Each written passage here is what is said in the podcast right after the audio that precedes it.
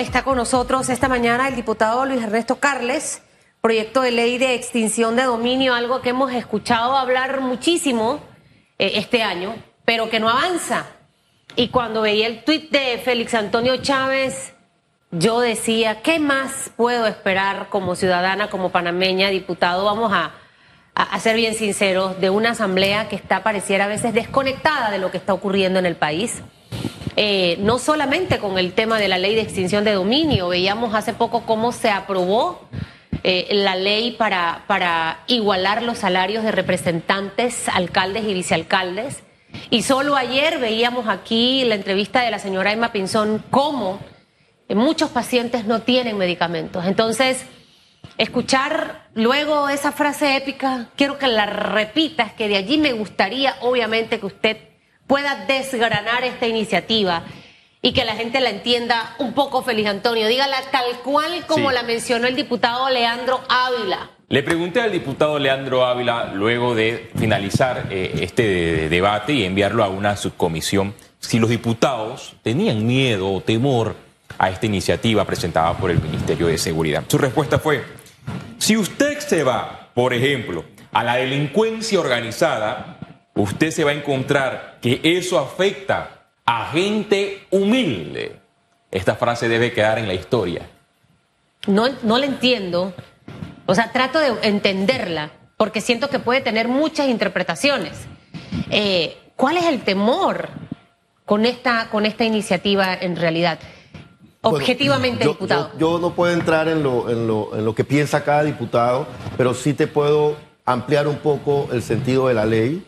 Eh, no puede haber justificación alguna para que tú incrementes tu patrimonio producto de la ilicitud.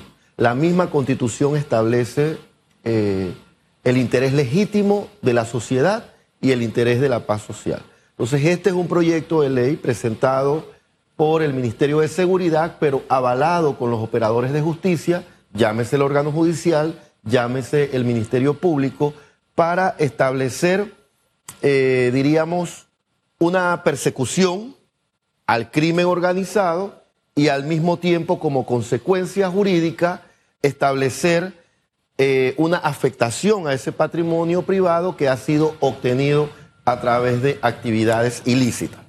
¿Cuáles son las actividades ilícitas del crimen organizado?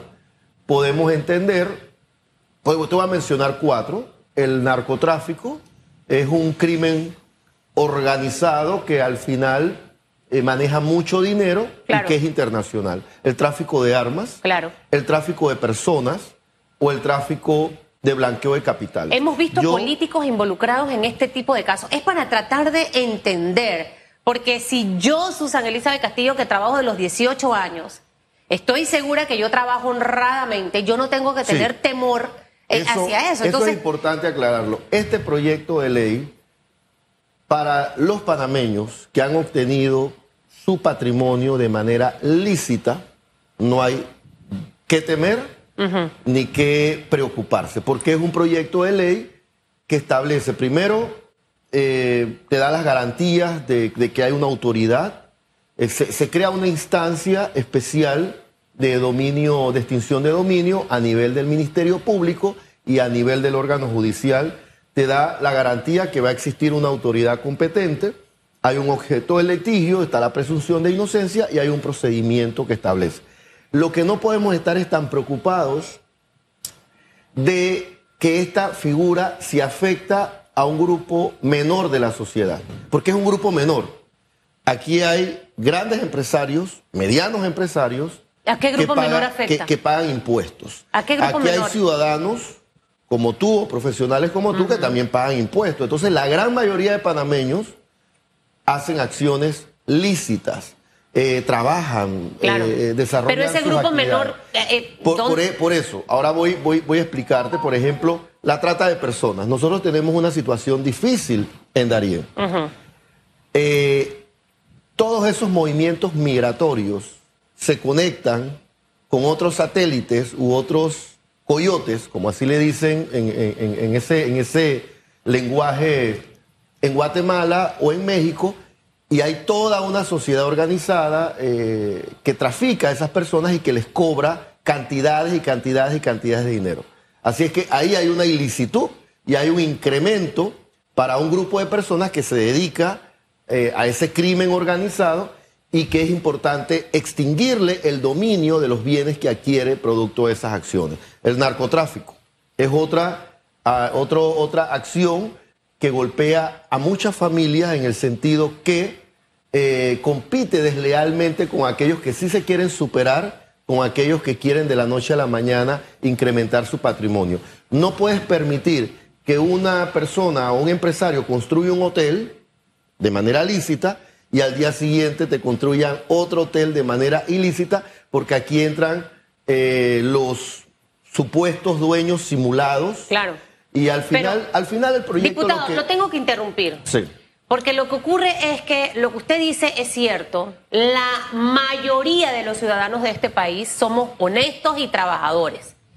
¿Qué hemos visto con el pasar de los años? Mucha gente que entra a la política sin absolutamente nada y que después tú ves estos emporios de empresas, de viviendas, propiedades y demás.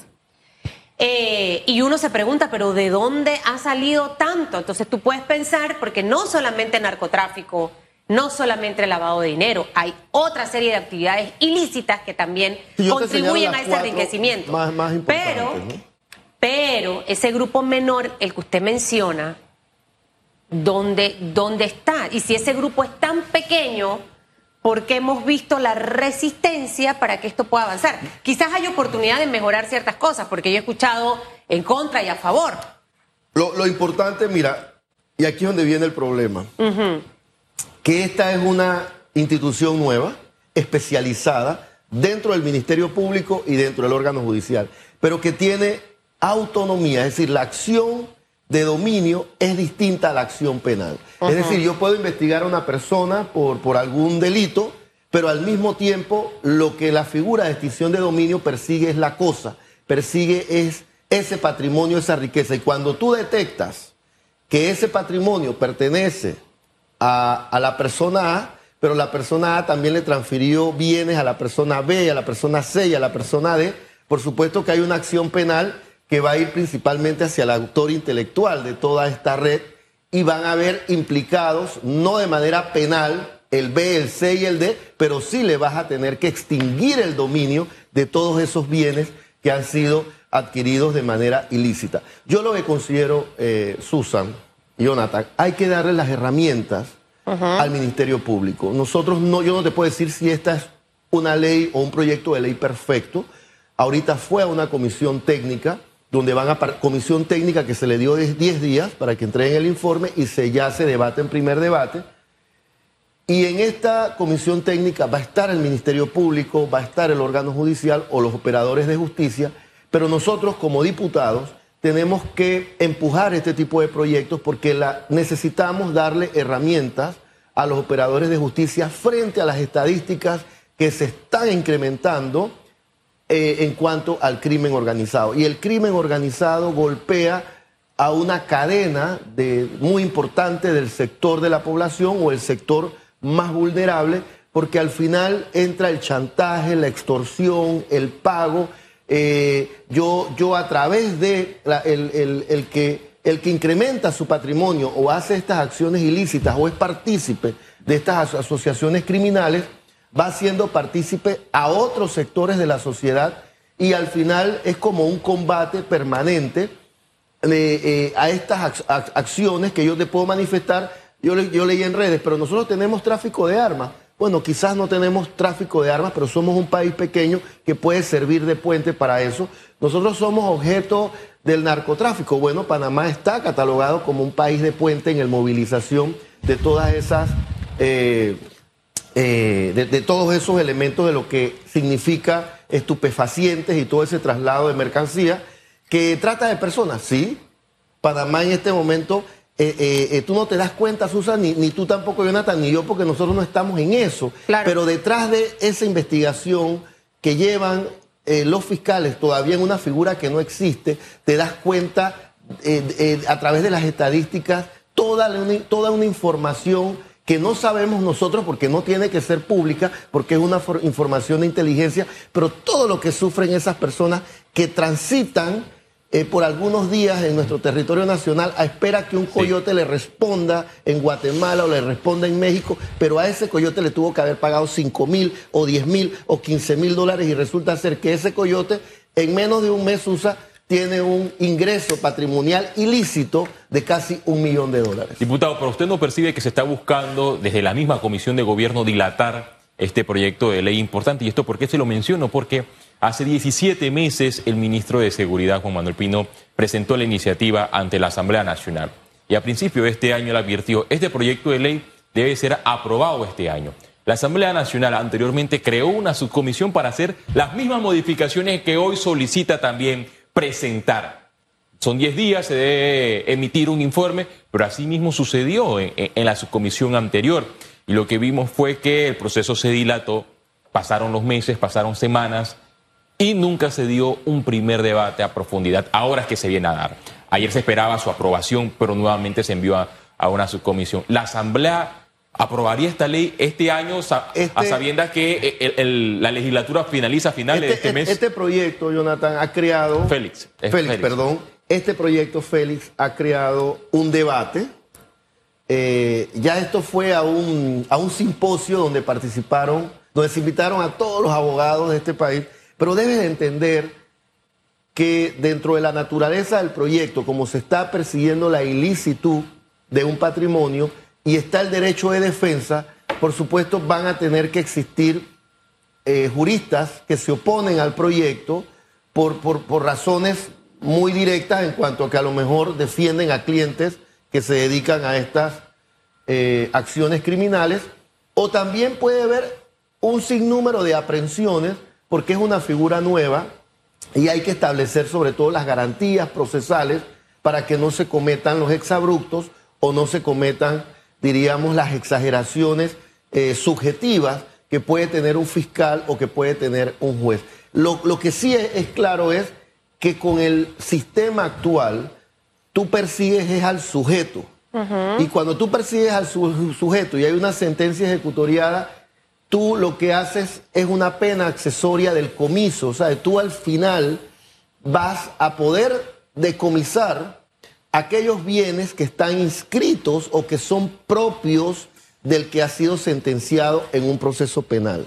Pero toda la cadena que él pudo haber ocultado, estando todavía en la cárcel, puede tener todavía comunicación con un, sinnúmero de, de personas que participan en esa asociación ilícita y haber repartido su patrimonio y su patrimonio sigue vivo. Puede ser gerente de la organización criminal desde un centro penitenciario y de manera virtual él organiza a esa Sigue organizando el crimen afuera. Entonces, por eso te digo, este es un debate eh, que ha creado, eh, por ejemplo, están operadores de justicia a favor. A mí me interesa mucho qué piensa el procurador, porque yo como diputado de, la República, yo también tengo cuando son proyectos del Ejecutivo o proyectos que tienen que ver con materia electoral, a mí me interesa saber qué piensan los magistrados. Entonces, este es un proyecto en materia penal, me interesa saber qué piensa el procurador. Entonces, los que participaron de la Procuraduría General de la Nación están empujando este proyecto y esta figura. De igual manera, los que representan al órgano judicial también están empujando esta figura. Entonces, puede existir un grupo de abogados que no creen en esta figura. Bueno, que participen de esta mesa técnica, que mejoren la redacción usted, y, empujemos el proyecto. ¿Usted ve bien que haya regresado a una subcomisión? Eh, eso como pregunta número uno. Y pregunta número dos, eh, ¿usted considera que de aquí a que termine este periodo, porque ya cuando viene el Día de las Brujas ya ustedes no van a estar en el Pleno, hasta... El primero de enero. Primero de enero del 2023. 2 de enero. Eh, 2 de enero. ¿Va a haber tiempo suficiente, un mes de octubre para, para avanzar, para ver esto? Eh, ¿Y qué cosas, le he hecho tres preguntas para que me la respondan una, qué cosas eh, son como las sensibles en realidad que tocaría revisar, generar el debate para ver si arrancamos el 2023 con un borrador robusto? Sí. Mire, eh, es viable que exista una comisión técnica, no es una subcomisión general, es una subcomisión técnica con un tiempo definido de 10 días para establecer redacciones precisamente sobre eso que usted acaba de señalar, sobre aquellos puntos de procedimiento que hay que mejorar y sobre todo, y sobre todo darle garantías a que sea una investigación que no sea objeto de ninguna nulidad y que también darle garantías a aquel... porque aquí se está señalando es la cosa.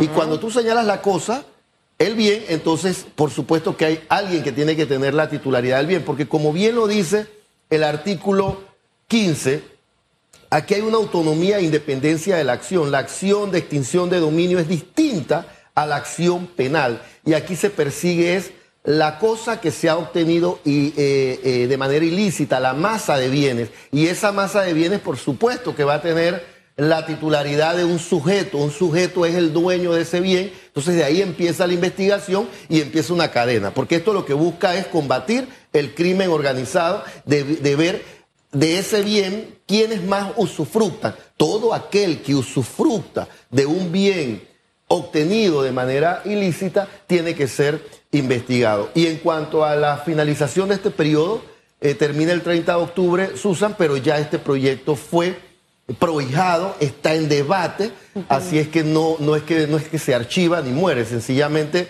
el 2 de enero, como tú dices, esperemos que la, subcomisión técnica entregue el, informe en los próximos 10 días, si no se reúne la comisión de gobierno, bueno, a principio del próximo año, este debe ser un tema. ¿Y usted ve interés en los diputados, en sus colegas? Yo siento que sí hay interés. Sí, nadie le está sacando el cuerpo. Bueno, eso, eso es algo que ya entra dentro de la intimidad cognitiva de cada pero lo diputado. Que usted ve en el Parlamento... Yo lo que te puedo decir, yo lo que te puedo decir es que mm. a mí sí me gusta el proyecto. Y yo como eh, diputado, si me presentan un proyecto penal, a mí me interesa saber qué piensa el procurador. Si el procurador general de la nación dijera, yo no quiero ese proyecto, entonces ahí sí tendríamos que preocuparnos. Pero si nosotros le reclamamos que, cada vez la inseguridad crece más y que, y que por allá amenazaron a este y que acá están extorsionando al otro, porque ahora hay una cantidad de delitos eh, cibernéticos y de todo. Entonces nosotros, ¿cómo no le vamos a dar las herramientas al, Procurador General de la de Nación? Una de las críticas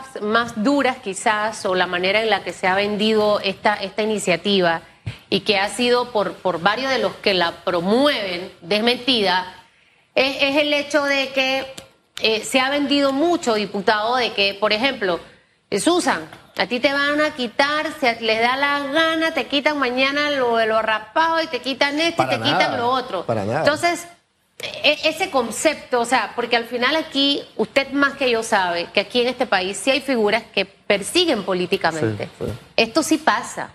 Muchos casos se conocen, otros no se conocen. Eh, este, este borrador eh, guarda precisamente de que existe ese balance de justicia. Yo te voy a poner un ejemplo. Y voy a usar el nombre Luis, porque a veces digo María, entonces las Marías se sienten ofendidas, o el Pedro y el Pedro se siente ofendido. Voy a usar el nombre Luis. Luis es dueño de un emprendimiento de raspado, eh, ha, hecho tanta fama que resulta ser que ha incrementado sus ingresos. Entonces, resulta ser que se recibe una denuncia. Entonces, de esos ingresos que recibe Luis, resulta ser que dispara en, en, en, transferencias bancarias todos los días a las mismas personas y después cuando investigas a, a Luis B., ese Luis B, de esas transferencias bancarias que Luis A le hizo, resulta ser que está eh, eh, apoyando a una red que traslada personas de Darién hasta Guatemala. Entonces ahí te das cuenta que después de una investigación, lo que está haciendo Luis en esa supuesta fachada de su negocio no es precisamente un negocio de restaurante o un negocio de refresquería. Es solamente una fachada. Pero tiene que, haber una investigación. Y que no va nadie. Y no va nadie. Tiene por que haber una investigación apegada al por supuesto. Primero tiene. Es que, por eso te digo, primero se abre una investigación para verificar todos esos dineros a quién se trasladan al B, al C, al D. Porque Por eso es importante que en ese borrador existan cada estos detalles que usted está mencionando estén contemplados. Porque si no, esto se presta para otras cosas. Entonces, una ley perfecta no existe, pero definitivamente que sí podemos tener una ley, una norma robusta que realmente haga ese papel de Sí, lo que, justicia, lo que hay que robustecer es el proyecto, darle los elementos necesarios para, lo, para el objeto de aplicación de este proyecto para que precisamente no sea utilizado de manera subjetiva hacia, hacia otros derroteros u otros objetivos que no son los que busca el proceso. Por eso es muy importante que, que las garantías eh, estén claras, que se sepa la autoridad competente, el objeto del proceso, que el procedimiento establezca las etapas de manera clara, la presunción de inocencia es fundamental, pero no nos llamemos engaño. Cada vez más, en nuestro país, esto ya es global, es global, no solo es Panamá, hay este tipo de acciones fachadas que al final lo que buscan es atentar contra la paz social de cada uno de nosotros o la mayoría de los panameños que sí queremos hacer las cosas bien. El documento como está se podría prestar para la persecución política y esto se lo pregunto porque personas que en estos momentos son procesadas por casos de corrupción, blanqueo de capitales y tienen aspiraciones políticas a distintos cargos de elección popular dicen, este proyecto de ley se presta para la persecución política. ¿Qué tan cierto es a su juicio como está todo contemplado? Bueno, en el la figura internacional no es, es que ahí es donde viene el problema. Cuando te empiezan a... No, yo no, di- dicen que no hay que usar la palabra satanizar. Ayer me dijeron eso en la comisión. Pero cuando satanizamos el proyecto, precisamente es eso. El proyecto no es para eso. El proyecto es para combatir a los na- narcotraficantes. ¿Cómo? El proyecto es para combatir los que se dedican a la trata de personas. El proyecto es para combatir los que trafican o mueven armas de manera ilícita. Panamá no, diríamos que nosotros no tenemos un gran contingente, somos un país muy pequeño, pero por este país se mueve, por las estadísticas que nosotros estamos viendo, es grave, Félix, el incremento de las acciones ilícitas, del crimen organizado, y pueda que el gerente, como bien lo explicaba un poco Susan de manera muy sencilla, pueda que el gerente de la, de la asociación ilícita esté en Perú o esté en Colombia y sus operadores estén en Panamá. Entonces, ¿cuál es, ¿qué es lo que tienen que hacer esos operadores? Trasladar las personas cuando llegan a Darién de manera segura, entregarlos en la frontera y que sigan su rumbo. Pero esos operadores, por trasladarme a una persona de Darién de manera segura, quizás cobra mil dólares por cada uno o cinco mil dólares por cada uno. Y cuando tú sumas ese operador internacional, que al final tiene asociados en la República de Panamá, en una semana un operador en la República de Panamá pudo obtener 20 mil dólares de ese ilícito.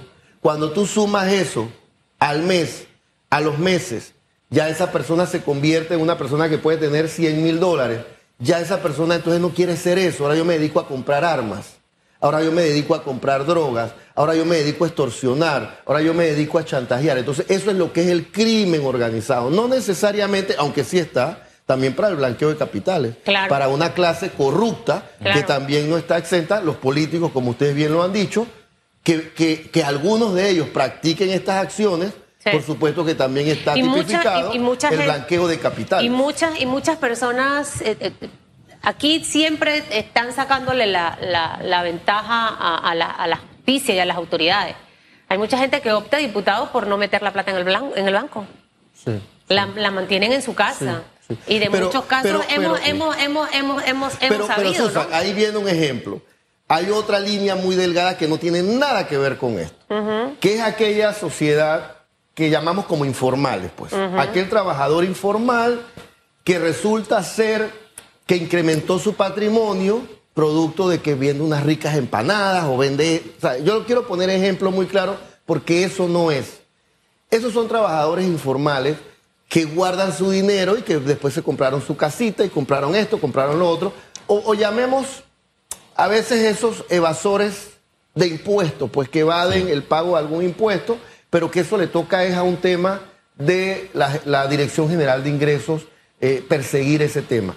Pero si tú, de eso que tú estás vendiendo, tú te dedicas a transferir un dinero para que una asociación ilícita me compre armas o me compre eh, o, o me traslade personas a un lugar a otro, eso es muy distinto. Entonces te das cuenta que, que cuando dicen, es que yo porque me dedico a guardar mi dinero debajo del, del colchón o yo no deposito todo en, en, el banco, entonces eso me lo van a quitar. No, ese, este proyecto no tiene que ver nada con ese tipo de acciones porque eso más bien es una evasión fiscal, eso es otro tema que no tiene que ver directamente eh, con este proyecto que lo único que persigue es la obtención de, o, o el incremento de un patrimonio a través de acciones ilícitas y a través del crimen organizado. Gracias, diputado Luis Ernesto Carles, por su participación aquí en Radiografía, hablando de este tema importante, el proyecto de ley de extinción de dominio, que, ojo, fue aprobado hace varios años, décadas, en nuestra hermana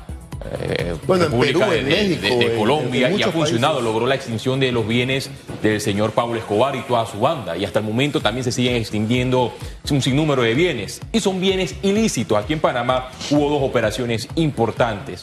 Eh, los ciudadanos, estas personas que son procesadas, tenían 10 millones de dólares en caletos. Ya usted se da cuenta que ahí no hay nada Así es. bueno.